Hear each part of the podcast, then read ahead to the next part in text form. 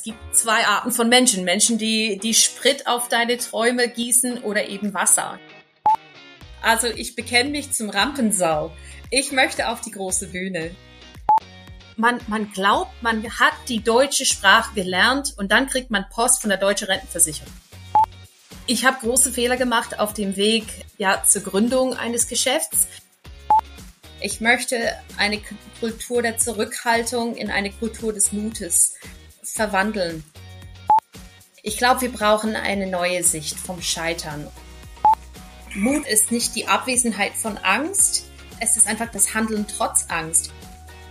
Ein Buch schreiben, in einem fremden Land ein Unternehmen gründen, den ersten Mitarbeiter einstellen. Professoren oder Autoren können euch dazu meistens nur die Theorie näher bringen. In unserem Podcast interviewen wir Selbstständige mit Praxiserfahrung. Sie erzählen von ihren Herausforderungen mit allen Höhen und Tiefen.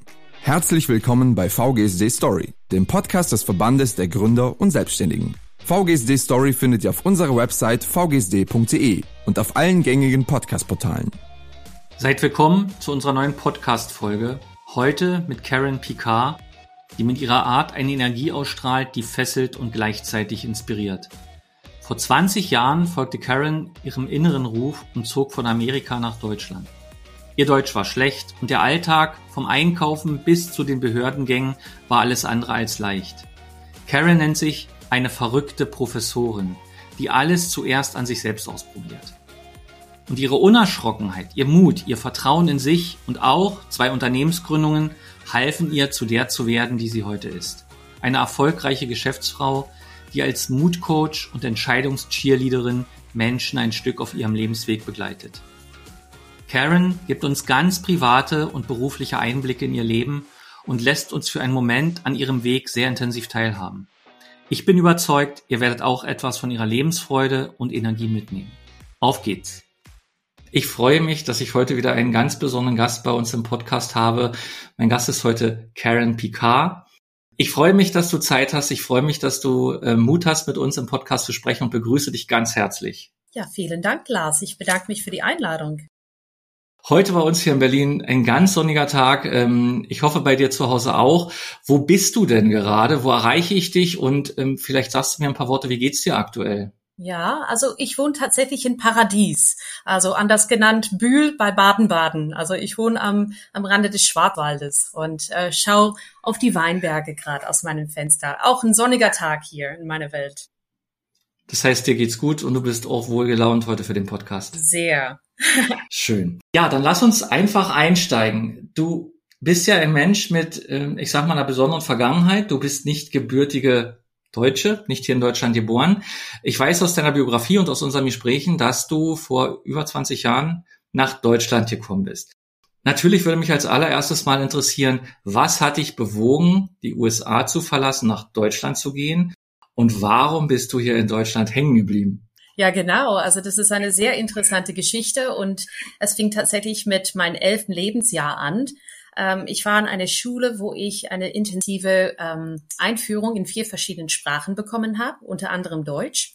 Und ähm, bei Spanisch habe ich Kartenspielen gelernt. Also der Spanischlehrer war nicht besonders engagiert und Latein, Italienisch war ein bisschen langweilig.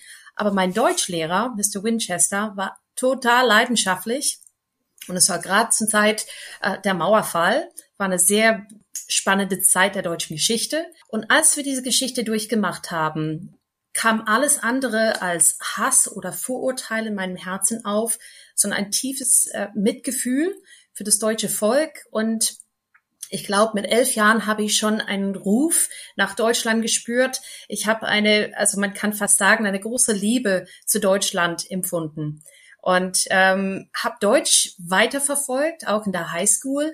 Ich bin in Dallas, Texas aufgewachsen, wo meine ganze Freunde Spanisch logischerweise gelernt haben und ich bin bei Deutsch geblieben und traf wieder auf eine ausgezeichnete Lehrerin, Amy McSpadden.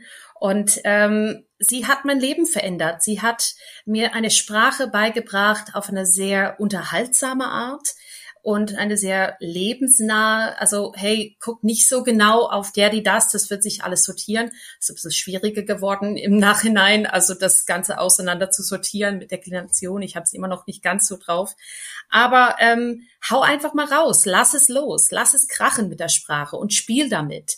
Und so bin ich, so bin ich geblieben, also mit meiner Art. Ja, ich hau es einfach mal raus. Und dann hast du dich entschieden, irgendwie, äh, du gehst als Austauschstudentin, Austauschschülerin nach Deutschland. Genau, erstmal als, als Schülerin, 94, da bin ich nach Ostdeutschland gekommen, nach Nordhausen für einen Monat. Da hat meine Liebe zu Deutschland sich verfestigt. Und äh, im Jahr 2000 bin ich dann als Austauschstudentin gekommen. Ich war damals Marketingstudentin und habe Deutsch als Wahlfach gehabt.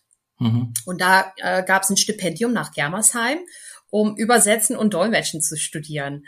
Und ähm, ja, da bin ich einfach drauf eingegangen. Meine Deutschkenntnisse waren so gut wie nicht vorhanden und äh, ich musste echt schnell schwimmen lernen, sozusagen. Deep End of the Pool. Also da bin ich so richtig krass reingeschmissen worden. Und Jahr für Jahr hat es einfach Sinn gemacht, hier zu bleiben. Und ähm, ich habe endgültig, äh, Anfang 2003 habe ich mich endgültig entschieden, äh, auszuwandern und auch selbstständig zu werden.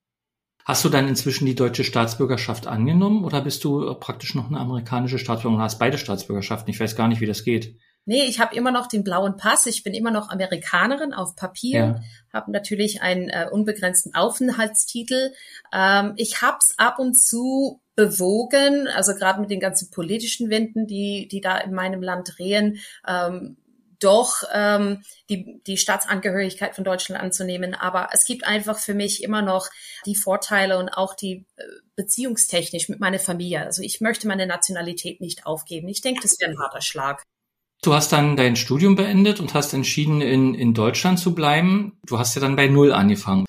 Was hat dich denn bewogen, nicht in eine Festanstellung zu gehen, sondern eigentlich gleich in eine Selbstständigkeit? Oder hattest du eine Festanstellung vorher irgendwie? Ich habe eine ganz kurze feste Anstellung bei einer Sprachschule. Und ähm, also ich habe das gemacht, was einfach nur Sinn macht, wenn man keine deutsche Ausbildung hat und eine eigene begehrte Sprache besitzt. Ich habe meine eigene Sprache beigebracht und habe für eine Sprachschule gearbeitet habe mehr oder weniger einen Hungerlohn erhalten damals und äh, konnte kaum die Fahrtkosten über, überdecken. Also ich habe so gut wie nichts äh, verdient. Und ziemlich schnell habe ich festgestellt, ich kann ich kann das ganz anders und ich kann das besser. Und ähm, um ein bisschen zurückzuspulen, ich würde mich schon als Vollblut-Unternehmerin bezeichnen. Ich war schon in den USA selbstständig. Ich komme auch aus einer Familie von Selbstständigen. Mhm. Und schon als Kind haben sie mir das in die Wege gelegt. Hey, schau einfach, dass du zu Geld kommst. Nicht weil, ja, also sie haben schon für uns gut gesorgt, aber es war trotzdem so, ja, schau einfach, wie du Geld verdienen kannst. Und wir haben alles Mögliche als Kinder gemacht. Wir haben Rasen gemäht, wir haben Kinder gehütet, wir haben Garagenflohmärkte veranstaltet und Autos gewaschen.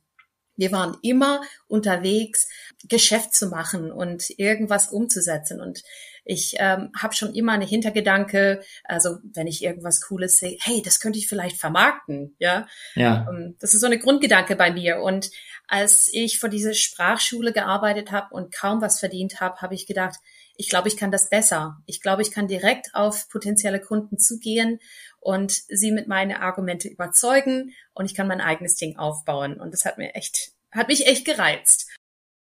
Du hattest also einen eigenen Antrieb, der gesagt hat, das, was ich jetzt tue, ähm, ist eigentlich nicht das, was mich zufrieden macht. Aber dann folgt ja ein Sprung eigentlich in wirklich kaltes Wasser. Wenn man dann sagt, ich mache mich selbstständig, du hast ja vermutlich jetzt auch kein kein Klienten, Klientinnenkreis gehabt. Das heißt, das musstest du dir alles aufbauen. Plus, dass du die Sprache gut lernen musstest und äh, ich sag mal die deutschen Rahmenbedingungen, alles, was so an Gesetzmäßigkeiten und Regelungen bei uns ist. Wie ist dir das denn da ergangen, als du dich dann entschieden hast, dich selbstständig zu machen? Also ich habe äh, zum großen Glück auch einen deutschen Ehemann, der sehr viele äh, Dinge versteht, Versicherungsverträge und Rentenversicherungsschlachten und und so weiter. Der hat mich sehr sehr stark unterstützt. Also man man glaubt, man hat die deutsche Sprache gelernt und dann kriegt man Post von der deutschen Rentenversicherung man kann diese Texte nicht verstehen. Das ist wirklich wahr. Ja. Also einmal habe ich ein, eine Gewerbeanmeldung falsche, also fälschlicherweise oder ähm, jemand hat mich dazu geraten, eine Gewerbe anzumelden. und ich habe eine falsche Zahl da eingetragen und auf einmal bekomme ich ganz böse Post von Gewerbemelde, äh, vom Gewerbeamt und ähm, wusste gar nicht, was da drin steht. Ich habe sie einfach erstmal ignoriert und auf einmal kamen so ganz, ganz böse Briefe und ich habe das irgendjemand gezeigt, die haben die Hände über den Kopf geschlagen. Was machst du da? Also ich habe große Fehler gemacht auf dem Weg ja zur Gründung eines Geschäfts und ähm, habe dann auch irgendwann äh, mit meinem Ehemann zusammen das auf einen guten Fuß gegründet. Und ähm, also gerade äh, Thema Rentenversicherung, ähm, ich über eine ausbildende Funktion, also ich ähm, eine lehrende Tätigkeit aus und somit bin ich auch rentenversicherungspflichtig. Es war auch so eine Geschichte. Wir haben versucht, aus der Nummer rauszukommen, aber haben uns irgendwann entschieden, komm, wir zahlen das und verzichten auf das Geld oder ja, legen das da an und von Anfang an lernen wir einfach mit weniger umzugehen, also mit diese mit diesem Beitrag, diesen 19 Prozent. Ja, die Sozialbeiträge, das ist halt für Selbstständige äh, immer ein Drama. Also es fängt bei Krankenkasse an und geht über die Rentenversicherung. Wenn du eben wirklich gewerblich bist, ja noch Gewerbesteuer und so weiter und so fort. Das ist ein Thema. Gibt es das denn bei euch in Amerika nicht so in der Form? Es gibt's äh, auch in der Form und ähm, also meine Eltern, wie gesagt, sind auch selbstständig und ähm, müssen ja auch ihre Steuer zahlen, müssen auch Arbeitgeber- und Arbeitnehmeranteile bezahlen für die Rentenversicherung und es gibt natürlich auch viel ja, was man da absetzen kann. Die Regelungen gibt es ja auch in den USA. Da ich 23 war, als ich ausgewandert bin, ähm, habe ich nicht ganz so mit dem großen Thema in den USA äh, mich auseinandersetzen müssen habe das alles in Deutschland gelernt. Ich denke, jetzt wäre es in den USA ein Klacks. okay, also das Thema hast du gemeistert. Jetzt habe ich schon gelernt, dass du also einen starken Partner an deiner Seite hattest, in dem Fall dein Mann, der dich also eigentlich unterstützt hast in all dem, was so Bürokratie und äh, wahrscheinlich ja auch mentale Unterstützung ähm, braucht oder notwendig ist.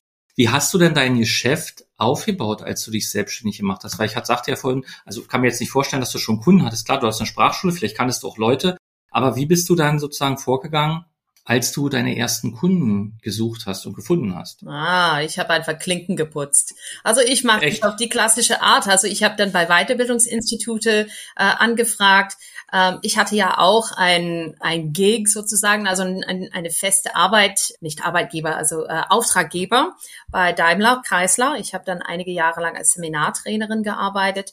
Das hat mich auch sehr gefestigt, hat mir auch ein Einkommen beschert. Ich war aber nicht äh, war nicht angestellt. Also ich war trotzdem war freie, freie mhm. Mitarbeiterin.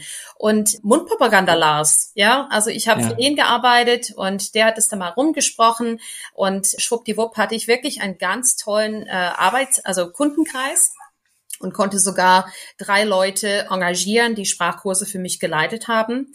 Und wow. ähm, also das war mein erstes Unternehmen in, in Deutschland. Als also Sprachschule würde ich mich nicht nennen, aber wir haben einfach Sprachkurse äh, für diverse Kunden dann äh, veranstaltet. Und ja, es war ein sehr florierendes Geschäft bis Ende 2008. Da kam die Finanzkrise.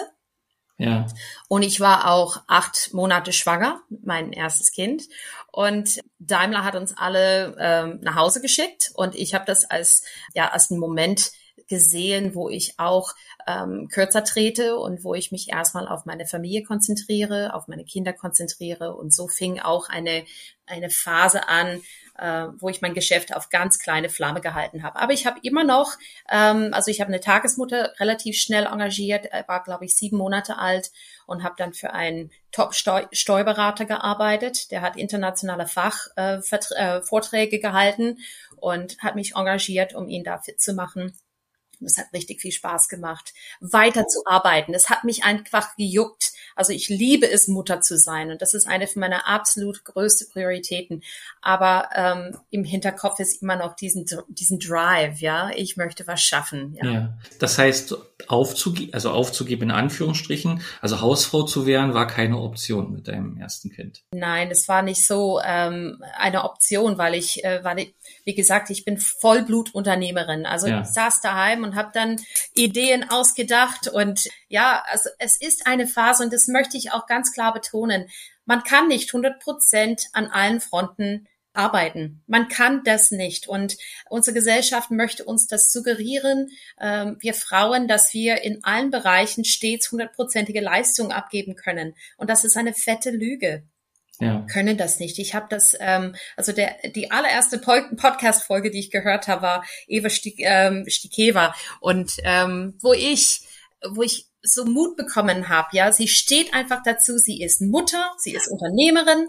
Und ähm, ich finde es einfach genial, einfach, dass diese Polaritäten existieren dürfen. Ja, ich ich muss nicht hundertprozentig geben. Es ist immer ein mehr oder weniger. Aber ähm, es hat für mich gepasst, einfach auf kleine Flamme mein Geschäft am Leben zu halten, bis die Zeit gekommen ist, dass ich das ein bisschen im größeren Stil machen konnte.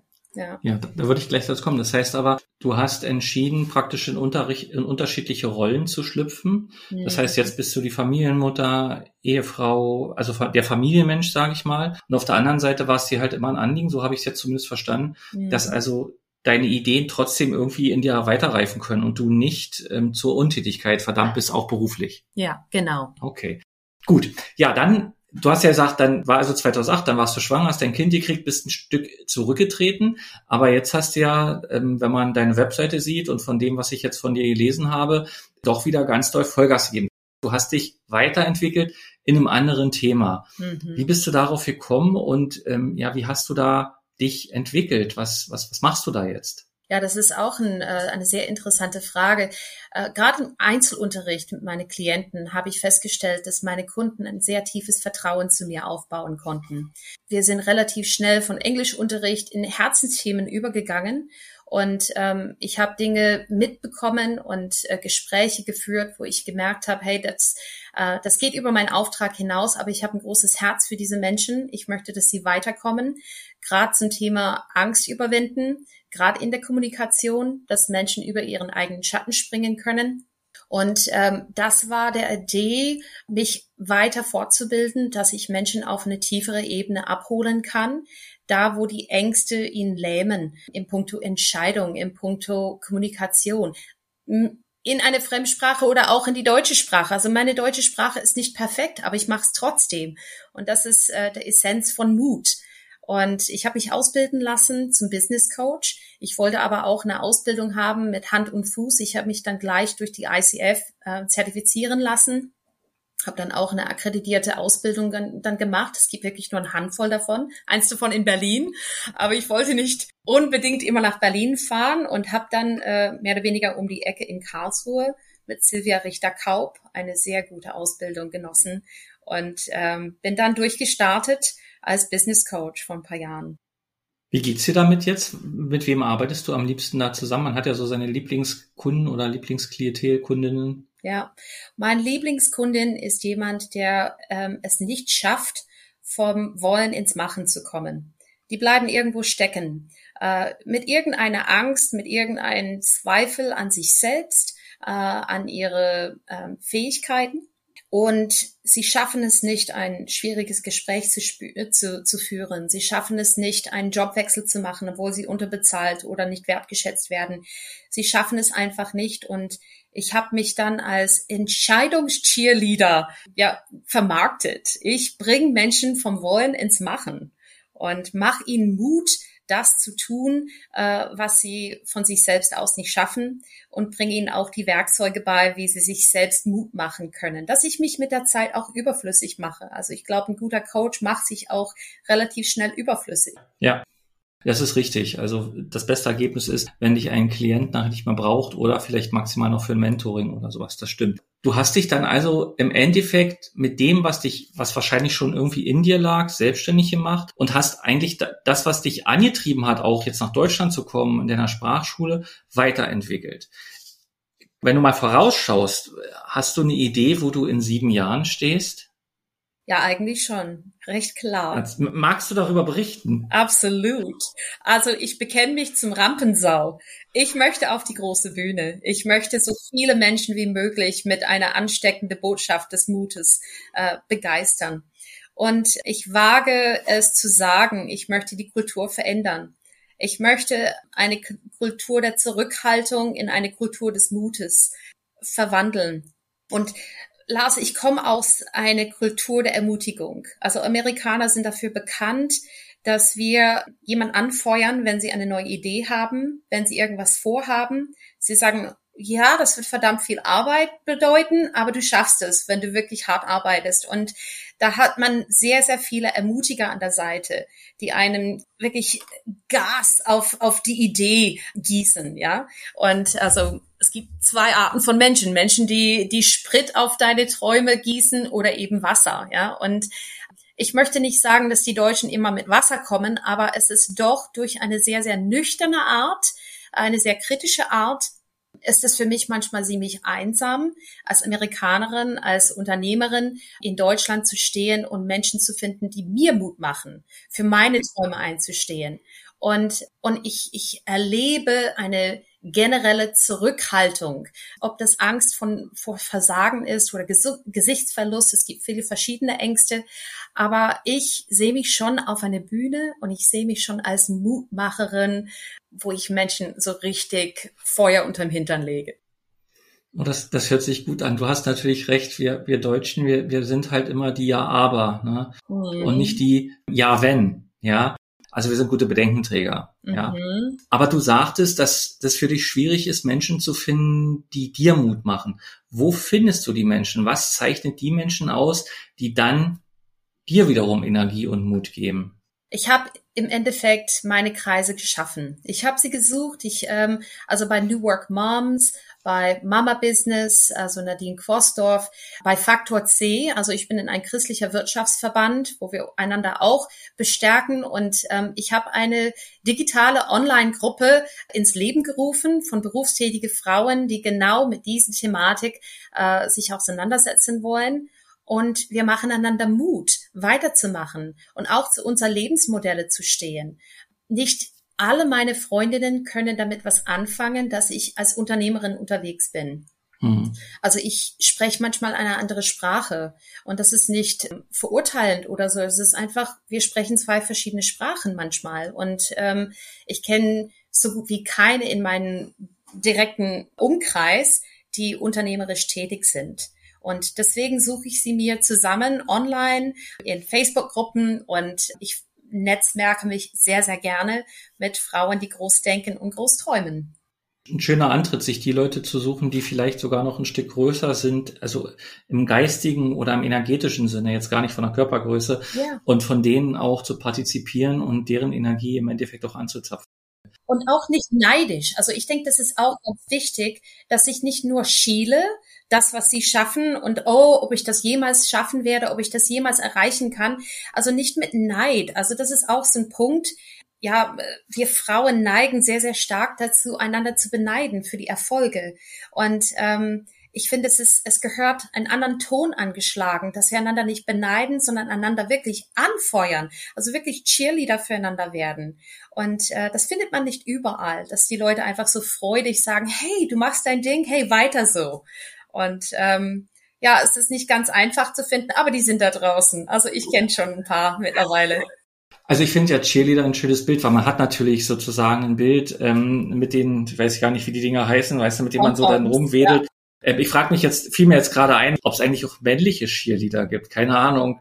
Ja, Tatsächlich? Gibt es ja. Gut. Also dann kann man auch das Bild haben. Also ich finde das toll, weil es geht ja darum, andere zu motivieren. Ja. Und ich glaube, wenn, wenn Menschen, so wie du das mir jetzt schilderst, wenn du es schaffst, Menschen deine Energie zu transferieren und also äh, nicht, dass deine Energie weggeht, sondern sozusagen sie partizipieren zu lassen, ja. dass das natürlich ein sehr, sehr starkes Mittel ist, um Menschen noch motivierten Schritt zu machen. Und ja. Selbstständigkeit ist ja immer wieder sich zu motivieren. Du bekommst wieder ein Finanzamtbescheid, du bekommst irgendeine muss für die Krankenversicherung was ausfüllen, keine Ahnung, es gibt tausend Dinge. Ein Kunde sagt ab oder eine Kundin oder ein Unternehmen ähm, hat plötzlich keine finanziellen Mittel mehr etc. Das sind ja alles Gründe, die uns zurückwerfen. Oder eine weltweite Pandemie. Ich will eigentlich in unseren Podcast ja weggehen und ich freue mich auf den ersten Podcast, wo wir das Thema gar nicht haben, aber noch sind wir mittendrin. Und natürlich würde mich interessieren, und vielleicht können wir den Bogen darüber spannen, das Thema Scheitern ist ja ein Thema, was uns auch immer wieder beschäftigt oder mich insbesondere, weil ich halt eben erlebe, dass das Scheitern in Deutschland so negativ behaftet ist. Ja. Und wir eben nicht dazu hinkommen zu sagen, ich habe eben einen Weg gefunden, der nicht funktioniert, ist nämlich den nächsten, sondern bei uns bedeutet Scheitern eigentlich immer Niederlage. Mhm. Und mich würde natürlich deine Haltung dazu interessieren und mich würde natürlich interessieren, gab es diese Punkte, wo du das Gefühl hattest, jetzt komme ich nicht mehr weiter, jetzt gebe ich mhm. auf. Und natürlich ist als externer Träger ähm, die Corona-Pandemie dann ein ganz starker Träger. Möglicherweise gewesen, der also viel bewirkt hat. Wie stehst du zum Scheitern? Also ich, ähm, wie du auch gesagt hast, wir brauchen eine andere Mentalität, eine andere Sicht von Scheitern. Und was ist überhaupt Scheitern? Scheitern ist eigentlich nur, ich habe was versucht, es ist nicht ganz so ausgegangen, wie ich mir vorgestellt habe. Und jetzt muss ich einfach einen Kurswechsel machen, die Weichen neu stellen. Also auf Englisch sagt man, if at first you don't succeed, try, try again. Das ist in ja. unserer äh, Kultur und unser Sprachgebrauch auch verankert, dass man das immer wieder versucht oder was anderes versucht. Natürlich, wenn du mit Fallschirmspringen äh, anfangen willst, also das ist dann ein schlechtes Beispiel für try, try again. if you do, if at first you don't succeed. Also es gibt wenige Ausnahmen, wo das vielleicht nicht ganz so angebracht ist. Klar. Aber ähm, ja, in, in in fast allen anderen Bereichen, ja. Es gibt, es geht immer weiter. Es geht immer weiter. Und ich würde fast sagen, bei mir, ich habe noch nie ein, ein krasses Scheitern erlebt, aber ich würde es fast als ein Sterben beschreiben. Ich musste eine Idee sterben lassen, dass ganz was anderes äh, geboren werden konnte. Und das ist fast schmerzhafter wie Scheitern. Ja, ich muss wirklich was endgültig loslassen. Meine Vorstellung, ähm, mein meine Existenz als Sprachtrainerin musste ich, wenn nicht komplett aufgeben, also ich, ich musste diese Idee, ich bin Sprachtrainerin, sterben lassen. Ich, ich habe auch gemerkt, das passt nicht mehr zu mir. Ich bin mehr, ich kann mehr. Ich musste das quasi in die Schublade oder ja, um das Bild Scheitern Sterben zu, zu behalten. Also ich musste das wirklich sterben lassen, damit ich als Business Coach geboren werden konnte. Ja, ich möchte auch nicht mehr in diese Ecke kommen. Ja, das passt nicht mehr komplett zu mir. Ich kann Menschen immer noch in englische Sprache unterstützen, aber ich will das nicht unbedingt primär, ja, und mhm. ich musste irgendwas sterben lassen. Ich musste auch meinen Traum von Unternehmertum sterben lassen, damit ich absolut präsent für meine Familie da war. Ich habe auch zwei Pflegefälle hier im Haus. Also erst war mein dementer Schwiegervater, da konnte ich gar nicht arbeiten. Da war wirklich Sterben. Also da konnte ich nichts schaffen. Ich war absolut eingespannt. Zwei kleine Kinder, zwei alte Schwiegereltern, unter anderem also mit Demenz. Und ähm, ich musste eine Zeit lang Dinge echt sterben lassen, damit andere Dinge in meinem Leben Platz hatten. Ich glaube, wir brauchen eine neue Sicht vom Scheitern und ähm, dass wir sagen, hey, das ist vielleicht nicht so gelaufen, wie ich mir vorgestellt habe, aber ich probiere es nochmal. Und ähm, nicht mit diesem Stigma, du hast ja versagt, ja. We're never through becoming, ja. Also you're never through becoming you. Also das reibt sich. Ja. Und warum sehen wir das so schlecht? Warum können wir nicht einfach ein bisschen gnädiger mit uns sein? Das würde vieles einfacher machen, wenn wir diese Haltung annehmen können, die du jetzt eigentlich äh, vermittelst. Aber im Endeffekt war es ja kein Scheitern, sondern du hast eine Entscheidung als selbstständige Unternehmerin getroffen, zu sagen, ein Geschäftsgebiet mache ich nicht weiter zugunsten eines anderen. Ja. Wobei du ja die Möglichkeit immer noch hast, dein Wissen oder deine, deine Sprachkenntnis einzusetzen. Du hast natürlich ja aus meiner Sicht den Vorteil, du kannst super gut in Englisch coachen. Ne? Und das ist ja, also, mhm. also gerade hier in Berlin ist das ein echtes Thema, weil äh, gehst ja in Laden und äh, wirst Englisch angesprochen, Cafés. Also es hat sich da schon viel verändert. Mhm. Ich glaube, das ist ein großes Plus. Ähm, wie hat sich dann Corona auf deine, deine Arbeit ausgewirkt, als das losging? Wie bist du durchgekommen? Es war sehr dramatisch, weil ich gerade in dieser Gründungsphase vom Business Coach Existenz drin steckte und gerade die Webseite fertig hatte und gerade die ersten äh, Anfragen und auch Vorträge. Also ich, ähm, ich halte sehr, sehr gern Vorträge. Es stand alles in den Startlöchern, dass ich sichtbar für den Markt werde.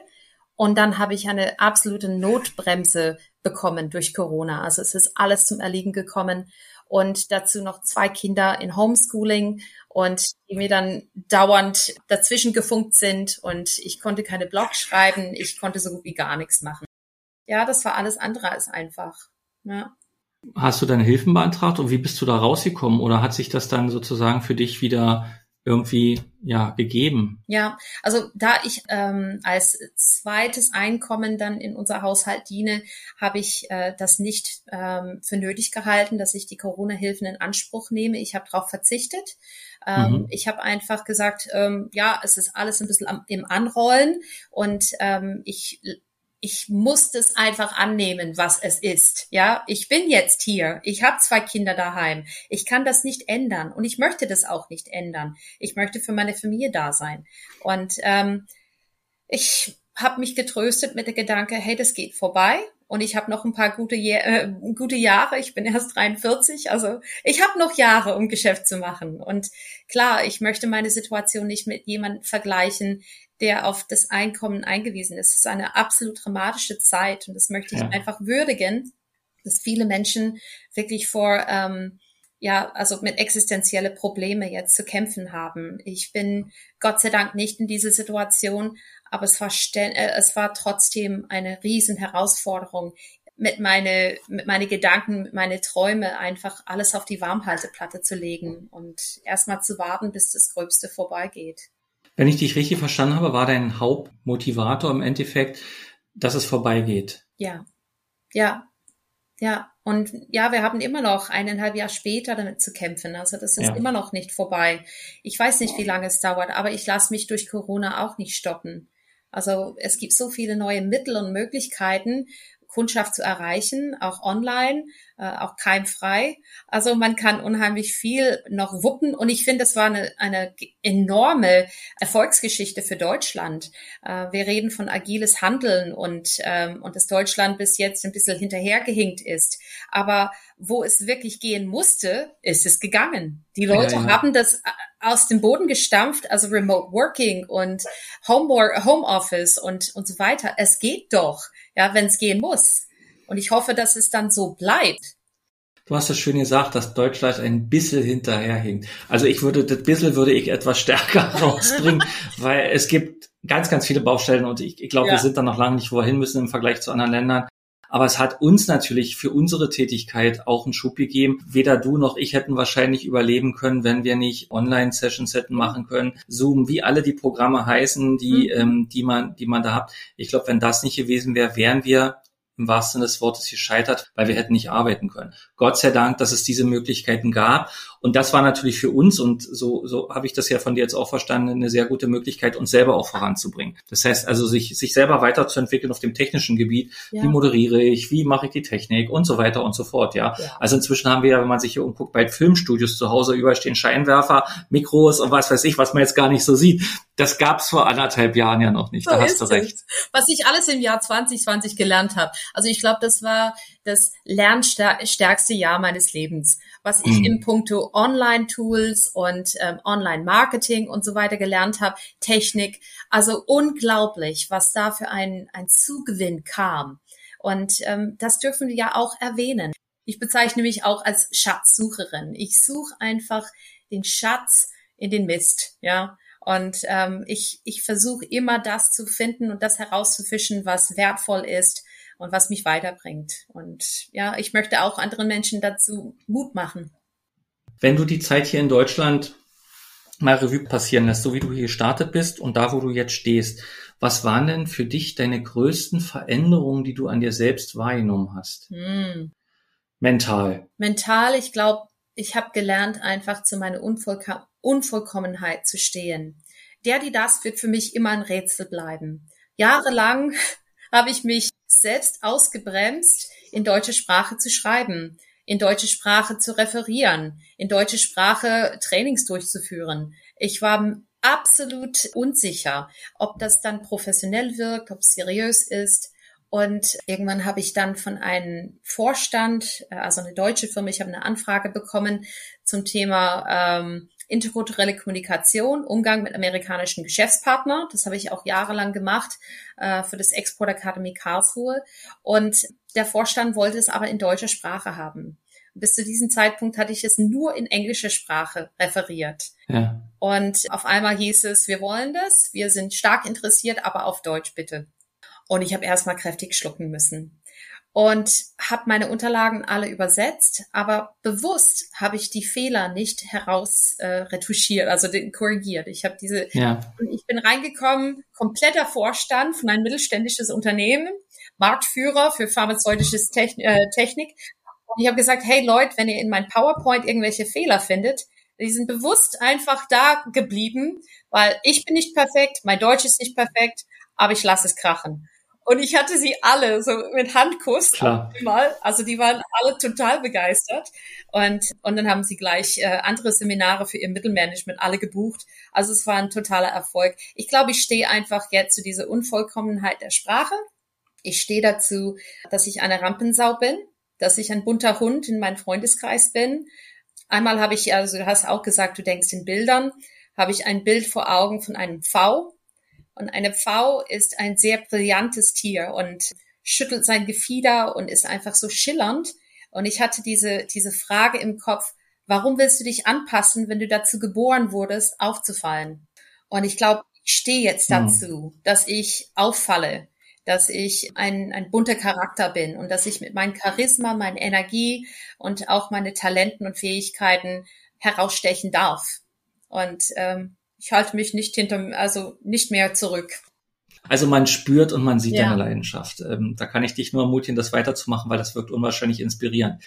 Ich gehe ja mal so zum Schluss unseres Podcasts auch in die Richtung, was, was können andere mitnehmen? Hast du noch etwas, was Leute, gerade die jetzt vielleicht auf dem Weg in die Selbstständigkeit sind oder das nebenberuflich machen wollen oder in der Selbstständigkeit einen Hänger haben, dass man sagt, ach, ich weiß nicht, ist es noch das Richtige, ich bin immer noch nicht aus der Corona-Krise raus, Festanstellungspflicht doch besser, Sicherung und so weiter und so fort. Was könnten Menschen von dir noch lernen? Oder was würdest du anderen mitgeben wollen als Learning oder als Impuls? Ich habe ein paar verschiedene Dinge, die ich mitgeben möchte. Als erstes, als Nicht-Muttersprachlerin, als ähm, Zugewanderte möchte ich Menschen Mut machen, die vielleicht nicht mit, also in Deutschland aufgewachsen sind, Mut machen, diese auf den ersten Blick äh, Schwierigkeiten, Herausforderungen mit einer Fremdsprache oder mit einer anderen Kultur. Man kann das natürlich als Bremse verstehen oder man kann das als Wettbewerbsvorteil verstehen. Das einfach umzuwandeln. Was von meiner Persönlichkeit oder von meiner kulturellen Prägung bringe ich mit und wie kann ich die deutsche Gesellschaft damit bereichern? Wie kann ich auch in meine Selbstständigkeit das nutzen, um Kunden zu finden, die ich sonst als Deutsche nicht finden würde, zum Beispiel. Ähm, den Spieß einfach umzudrehen und das zu einer Stärke zu machen. Ich glaube, das ist äh, ein ganz, ganz wichtiger Punkt, dass unsere Glaubenssätze uns nicht zurückhalten als Nicht-Muttersprachler. Das ist das eine. Und dann für alle Zuhörer, glaube ich, ist es ganz wichtig. Vielleicht als Selbstständige sind wir schon geimpft und machen das bereits, aber unser Kinder mit unternehmerisches Denken zu erziehen und auch dafür zu plädieren, dass diese Fertigkeiten in unser Schulbildungssystem verankert werden. Ich habe von Grundschulalter auf gelernt, in der Schule unternehmerisch zu denken. Wir haben diverse Fundraiser gemacht, wir haben Schokolade verkauft und klar, wir waren Kinder, wir waren knuffig und die Leute haben uns das gern abgenommen und gern äh, ihr, ihr Geld gegeben, aber von klein auf habe ich diese Scheue verloren, äh, an Fremde heranzutreten und ihnen irgendwas zu verkaufen, wovon ich überzeugt war. Und ich glaube, wir brauchen viel, viel mehr davon, dass es nicht so verpönt ist, wenn Kinder oder junge Leute ähm, eigenes Geld verdienen wollen und dass sie auf kreative Art und Weise erzogen werden, Ideen auszubauen. Wie komme ich an Geld? Wie kann ich eine neue Idee umsetzen? Und äh, meine Kinder gehen in den Wald, sammeln Kastanien und bringen das zu die alte Leute in der Nachbarschaft, die selbst nicht sammeln gehen können und verkaufen die Kastanien, verkaufen Walnüsse. Die gehen rum und die verkaufen, die kommen strahlend wieder nach Hause mit einer Handvoll Geld, ja. Da brauchen ja. wir einfach mehr davon. Und zum Schluss, also was ich mitgeben möchte, wir brauchen eine Fehlkultur zu entwickeln. Ja, ein, ein neues Denken über Versagen, über Scheitern und da auch den Spieß umzudrehen. Mut ist nicht die Abwesenheit von Angst, es ist einfach das Handeln trotz Angst. Und ich muss dieser Angst vor meinem Versagen ins Gesicht schauen und sagen, hey, es ist eine Möglichkeit. Wie real ist das tatsächlich? Das mache ich auch mit meinen Klienten als Coach. Wie real ist diese Angst? Oder ist es nur Kopfkino? Und dann Dinge trotzdem zu machen und einfach zu schauen, wie geht es wirklich auf? Nicht nur in meinem Kopf, sondern wie geht es wirklich auf? Und wir brauchen mehr Unterstützer, mehr Ermutiger und weniger Neid. Ja, dass wir einander anfeuern. Das war richtig philosophisch. Also mir fällt am besten dieses Kindern unternehmerisches Denken beizubringen. Handeln hat eine Auswirkung und ich kann schlussendlich vielleicht sogar für mich selber sorgen, indem ich das, was ich kann, halt auch in irgendeiner Art und Weise umsetze. Ganz vielen herzlichen Dank. Wir werden alle deine Informationen, die wichtig sind, wer mit dir in Kontakt treten will, in den Shownotes verlinken. Da könnt ihr also über Karen auch mehr erfahren. Sie hat eine Webseite etc. und ist ähm, erreichbar. Und wenn ihr da Hilfe, Unterstützung braucht, mit ihr arbeiten möchtet, was auch immer, nehmt gerne Kontakt zu ihr auf. Ich sage ganz herzlich Danke, du hast mich sehr inspiriert. Es war eine schöne Zeit mit dir. Ich hoffe, vielleicht lernen wir uns einfach mal persönlich kennen. Ich sage ganz herzlichen Dank und beende den Podcast hier. Vielen Dank, Lars. VGSD Story findet ihr auf unserer Website vgsd.de und auf allen gängigen Podcast-Portalen.